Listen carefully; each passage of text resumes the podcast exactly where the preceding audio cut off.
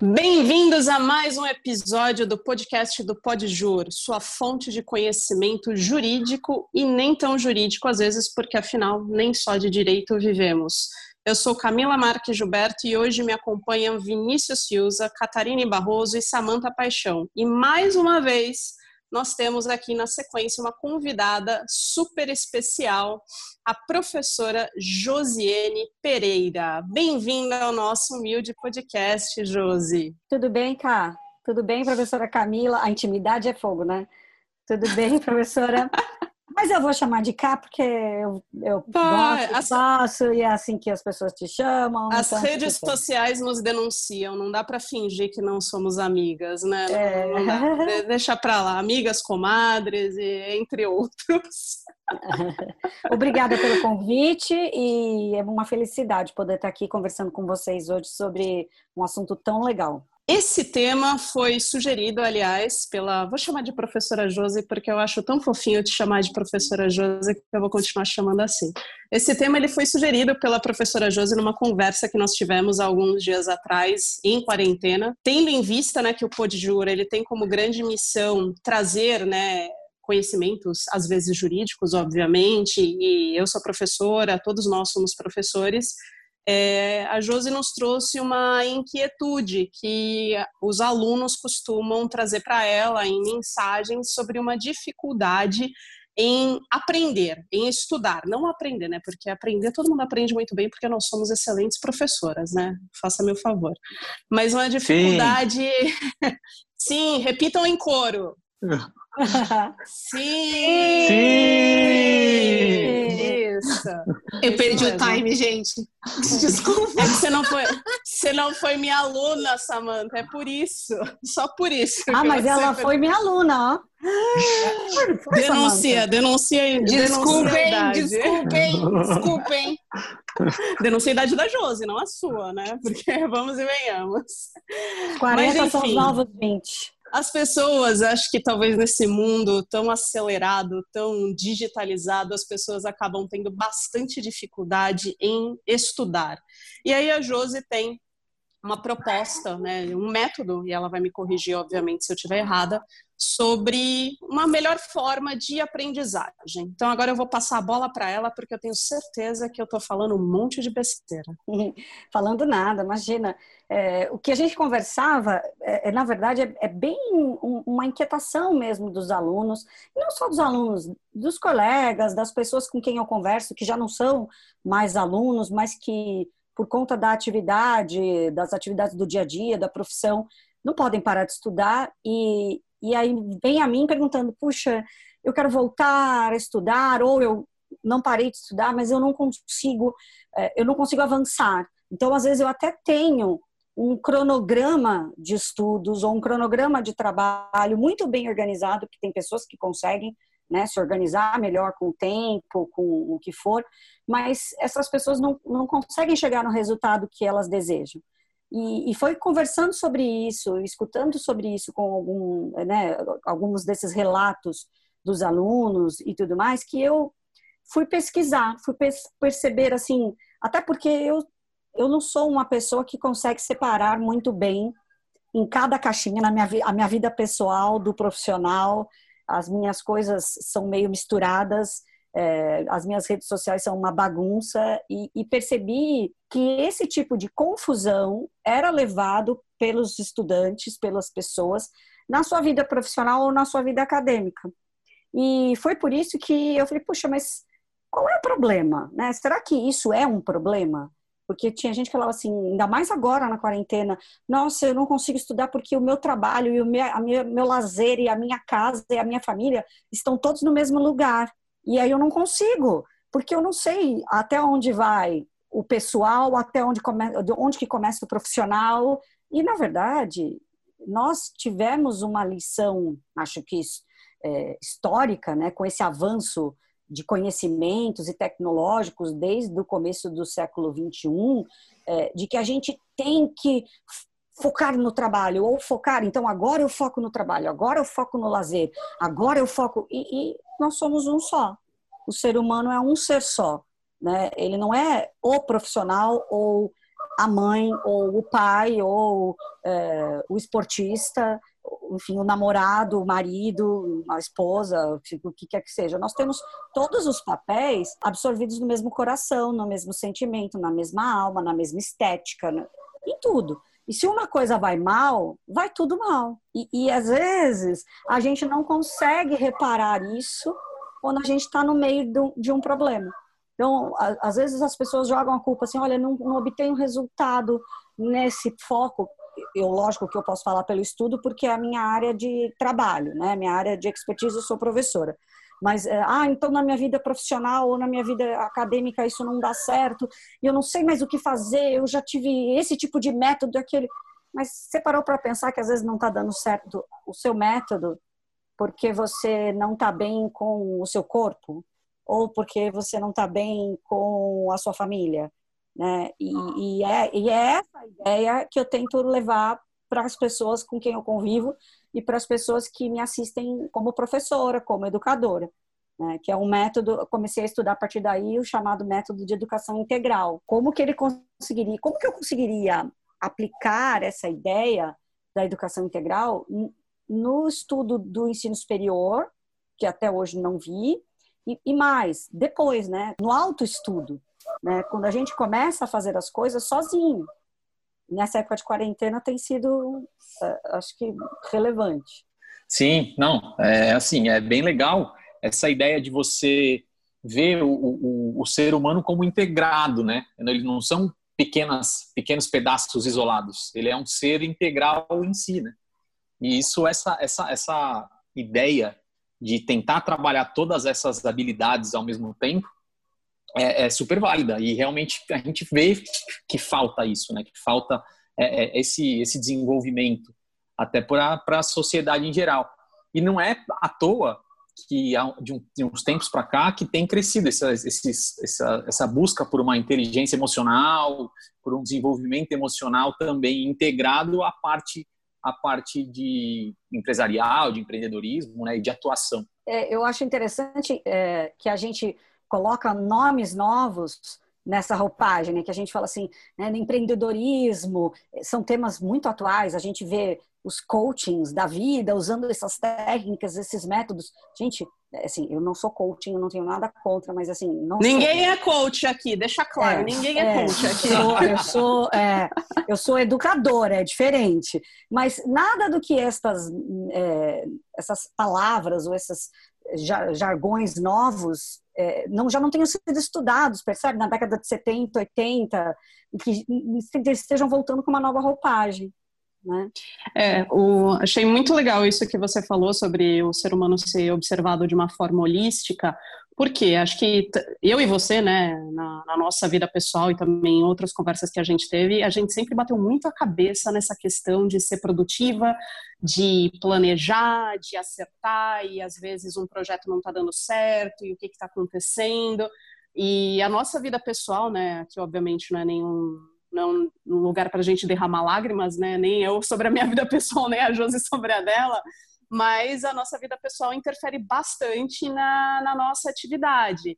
Então, assim, é engraçado como às vezes eu vejo, né, muitos desses papas, né, vou chamar de papas, mas os papas do empreendedorismo, da produtividade, né, o pessoal que gosta de cagar regra, aqui pode falar palavrão, tá, Josi? A gente deixa. Mas, mas esse pessoal que gosta de cagar regra, é, falando que você precisa ter a sua vida milimetricamente planejada. E é um negócio que me irrita profundamente.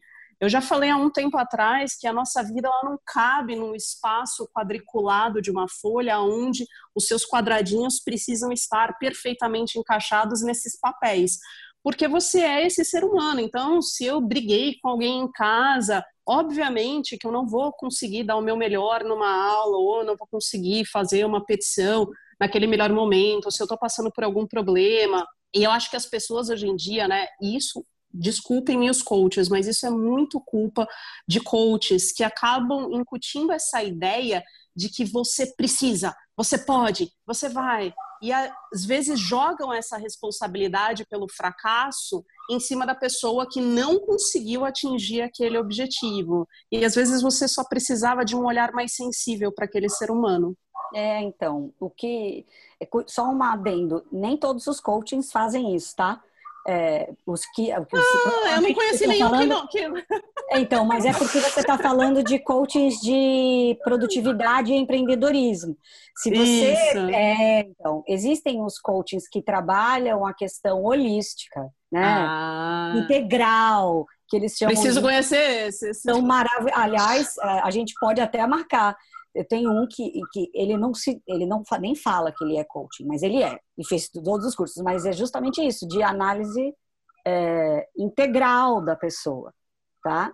É muito legal. Então esse olhar é importante mesmo, um olhar sensível a, a, a pessoa para que ela possa produzir e se sentir feliz com tudo. Uma coisa que a gente aprendeu com essa quarentena e aí pegando um link com o que a Camila trouxe é que a vida não permite um planejamento assim perfeito, impecável e vamos planejar degraus que você vai escalar para chegar no seu objetivo tudo amarradinho, bonitinho e o que você vai ter que fazer para chegar naquele resultado. A quarentena mostrou pra gente que isso não é possível. Né? Quantas pessoas hoje não viram os seus planos frustrados, não tiveram que remanejar sonhos, projetos, ideias, e tudo teve que se encaixar numa nova rotina, principalmente para quem tem filhos, principalmente para quem demanda atenção com outras coisas e com outras pessoas que dependem dela. É verdade. A vida não é um Tetris, né? A vida não é um Tetris que se encaixa perfeitamente. A gente tem essas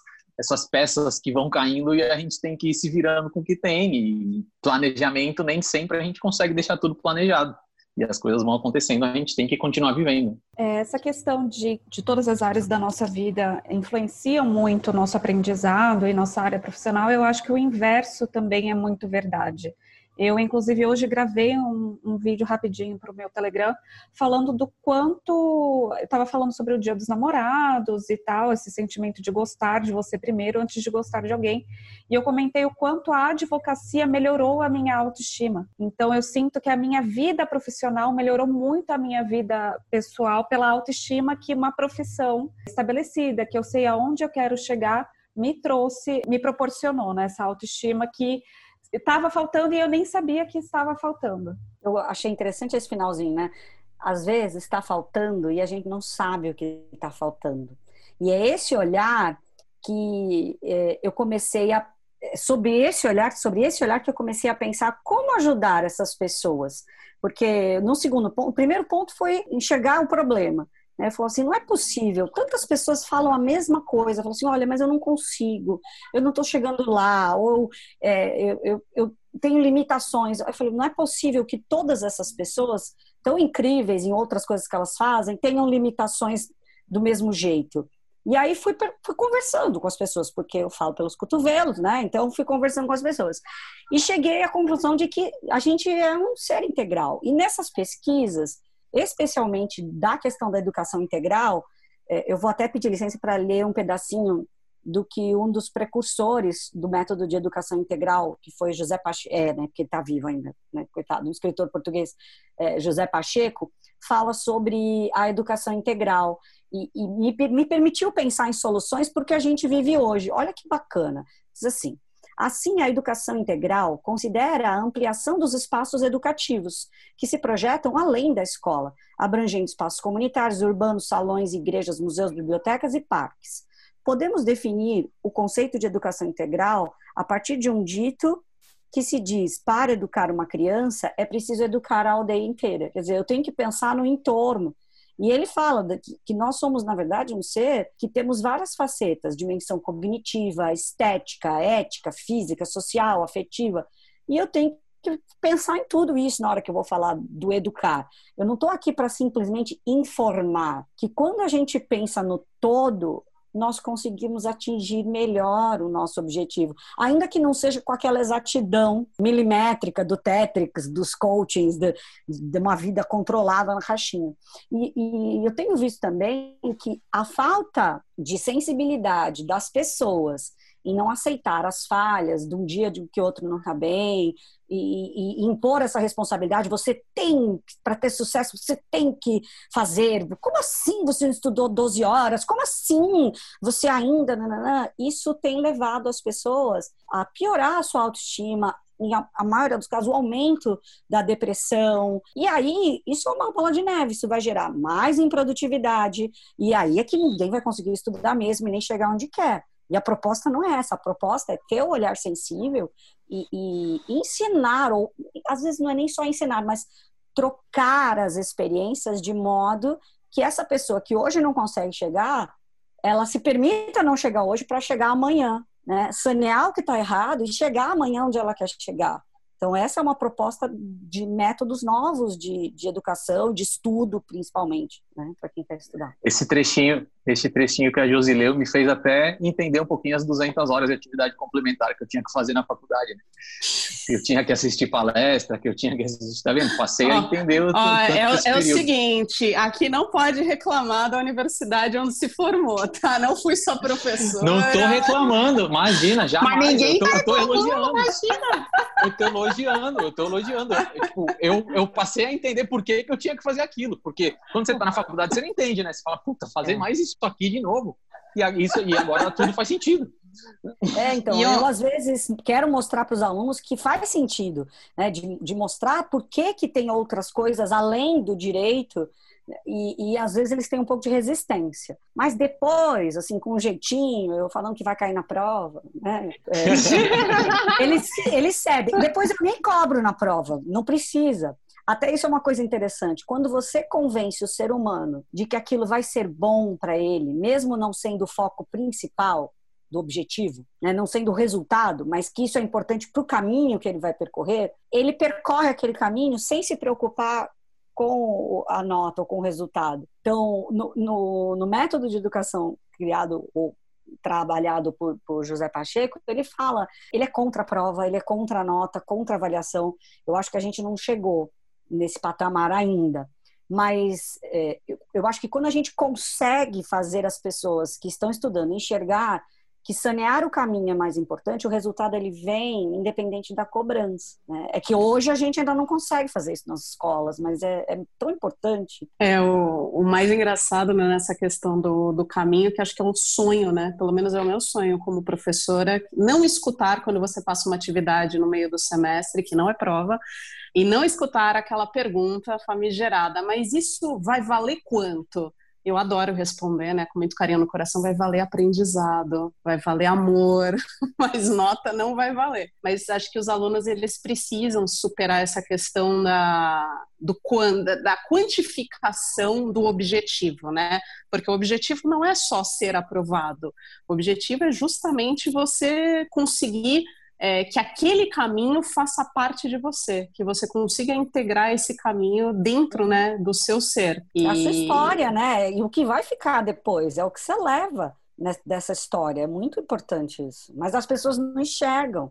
E aí eu fico um pouco irritada com essas pessoas que querem cobrar resultado, que querem cobrar produtividade, né, que não são flexíveis. Então, e a ideia foi trazer esse método para o mundo jurídico. E é que é muito difícil, né? Essa, vou falar molecada, né? Mas não é tão molecada assim. Mas a gente já teve esses debates antes que, que os estudantes, pelo menos da graduação, é, eles se cobram demais, eles têm uma cobrança excessiva do mundo exterior. Então, entrou na faculdade, você já está pensando no OAB. Chegou no quinto ano, a gente vê os estudantes assim chegando com um nível de problemas de saúde mental, isso que você mencionou, né? Começando efetivamente, né? com quadros depressivos, uma ansiedade.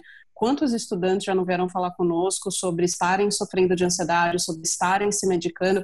É importante se medicar, mas é, é, muito triste, né, que essa juventude já esteja se cobrando dessa forma, porque sai da faculdade, o nível de cobrança só aumenta. Na verdade, ele talvez até piore, mas é que enquanto você está vivendo, você não consegue perceber aquilo. Aí você sai da faculdade, a coisa piora e você vê aí adultos, né, jovens adultos, que são absolutamente frustrados porque ainda não conseguiram chegar num objetivo, que às vezes esse objetivo nem é aquilo que a sociedade demandou para ele, né? Uhum. Colocar um objetivo, estampar um objetivo na minha testa e é esse objetivo que eu tenho que alcançar.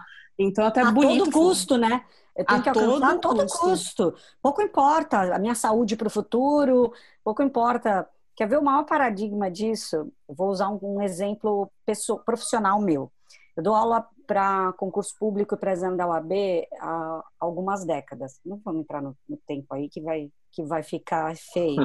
É, ainda mais porque o, o, pessoal que grava os podcasts da vida, os professores, como é que, como é que chama? Professores blogueiros. Podcasters. Né? É, não, os, e os, os influencers agora, todos eles, quase todos da minha área foram meus alunos, né? É, daqui, do, é, pois é, daqui, alguns de São Paulo, e, e, alguns bem velhos já, mas, mas enfim, eu não vou, é, não vou entrar. Eu não sou, hein? Esse, eu não entro nesses velhos aí, hein? Não, Desculpa. não, não, velhos, tipo, o dobro da sua idade, assim. Mas eu dou algumas décadas, eu dou aula para concurso, então pego gente muito estressada para o AB e tudo mais. E aí, eu tive um aluno que, bom, foi meu aluno na graduação, e estava fazendo cursinho para a segunda fase da UAB, em Direito Tributário, e no meio da, da, do curso tinha um feriado, eu não me lembro qual era o feriado, era um feriado de três dias, acho que, eu não lembro se era Páscoa, enfim, não me lembro qual feriado foi. E ele não, ele não tinha passado para a segunda fase, então ele tinha comprado para ele, para a namorada, que agora é esposa, é, um anel de noivado, ia pedir ela em casamento, e tinha comprado uma viagem aqui perto, para o interior, sei lá, para pedir a moça em casamento. Era uma data muito especial para ele. E eles, ela não passou para a segunda fase, eles estudavam juntos tal. Ele passou, mas ele já tinha tudo planejado. E aí ele estava, no, aí no meio da segunda fase, eu estava, ele era de um curso presencial, e, e, nos meus cursos presenciais fora da faculdade, porque o formato é mais livre, eu aplico a técnica de educação integral. Então, a gente conversa sobre tudo durante a aula. É, tem gente que vem para minha aula e fala assim: caramba, existe aula de segunda fase da OAB ou é psicólogo, né? Na verdade, não é nem uma coisa nem outra, é educação integral. Então, a gente conversa por que, que eles não dormiram bem. Então, se alguém, eles têm liberdade para trocar essas experiências. E aí, no final de uma aula, eles falaram assim: vocês vão. O menino perguntou para a sala: vocês vão estudar no feriado? Aí a maioria, lógico, a prova da UAB é daqui a 20 dias e a gente vai passar fazendo exercício. Você vai passar revisão, vai passar exercício. Falei, vou, vou passar exercícios. É, vocês levem para fazer em casa. E aí ele veio todo chateado. Ele falou, professor, eu vou cancelar então a minha viagem, porque senão eu não vou passar na UAB. Aí eu falei, filho, se você cancelar a sua viagem, aí é que você não vai passar na UAB mesmo. Você, você não vai ficar com a sua noiva, você não vai pedir a sua noiva em casamento, você vai ficar arrependidíssimo de você ter perdido, ter planejado esse momento maravilhoso da sua vida, vai se sentir culpado e não vai passar na UAB. Aí eu, vou, aí eu assim, olha nos meus olhos, você jura que se eu for viajar, mesmo assim eu vou passar na UAB? Eu juro me cagando de medo, né? Mas eu falei, eu juro. O menino foi tão. Passou, tá? Passou, no outro seguinte ela passou, mas assim, Ufa. depois dessa experiência. Não, mas você precisa ver. A hora ele levou os exercícios para fazer na viagem, fez uns dois, exercícios, depois abandonou, me mandava e-mail, falava assim, olha, eu não consigo, fica tranquilo, na volta, se na volta eu tiver alguma dúvida, eu falei, filho, são só três dias, se na volta você tiver alguma dúvida, eu sento com você depois da aula, tira sua dúvida, isso não é problema. E ele voltou tão melhor, até a redação dele se transformou. É incrível, o jeito de escrever dele era outro, é, Eita é. viagem boa, hein? Não, então, mas é, o ser humano não tem. Mas você vê, ele cogitou cancelar uma viagem porque alguém falou para ele: como assim você não está só estudando? Não vai, você está louco. A OAB, depois você não faz. Casar você faz, etc e tal. E aí foi maravilhoso, porque eu percebi que é, o ser humano importa e que isso pode dar resultado na vida das pessoas. E foi então que faz uns um ano e meio, quase dois anos, pelo menos nos cursos presenciais, eu comecei a mudar um pouco a técnica. E isso tem dado muito certo. Eu tenho recebido um feedback muito positivo dos alunos, assim. E, e a ideia é, é ver com a galera, assim, como é que eles se sentem, como é que vocês se sentem nos estudos, porque eu me sinto às vezes assim perdida e quando eu me sinto perdida aí eu ligo para Camila, né? Eu ligo, ou eu falo assim, ah, hoje eu não quero fazer isso, eu vou cozinhar e aí eu vou para Permita-se, né? Permita-se. É... Talvez seja uma, uma das, um dos verbos, né, que a gente mais utiliza. Permita-se. Uhum. E ter alguém também com quem você possa conversar abertamente, né? Com quem você possa abrir seu coração sem nenhuma ressalva sem e falar, olha, é, tô precisando de uma ajuda aqui, é, tô assim, tô assado, e, e você ter alguém que se alinha com o pensamento que você tem e que você tenha confiança e que possa abrir seu coração. Acho que isso é muito importante também. Isso é, é verdade. É maravilhoso. Quando a gente consegue ter assim esse apoio emocional. Não precisa Sim. ser técnico, é um apoio uhum. emocional. Uhum. E, é, e é isso que eu penso. O educador hoje,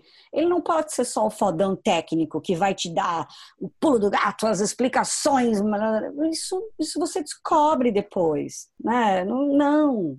Tem que ser mais que isso para fazer funcionar. É muito legal ver essa, essa visão humana de toda da, da educação mesmo, né? Acho que a gente aqui no Pode Jura, a gente tem essa preocupação de ver o ser humano do outro lado.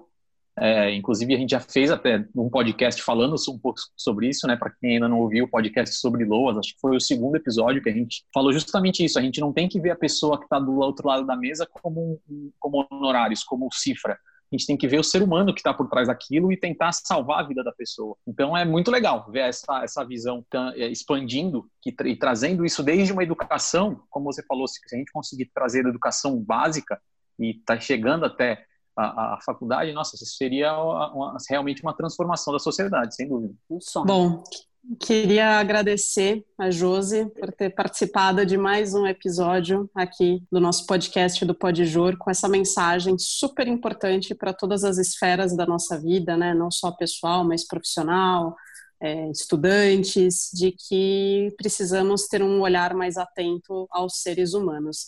E a gente vai ter outras conversas pela frente, porque a Josi, com esse método de educação integral, tem muito a contribuir conosco e com todos, né?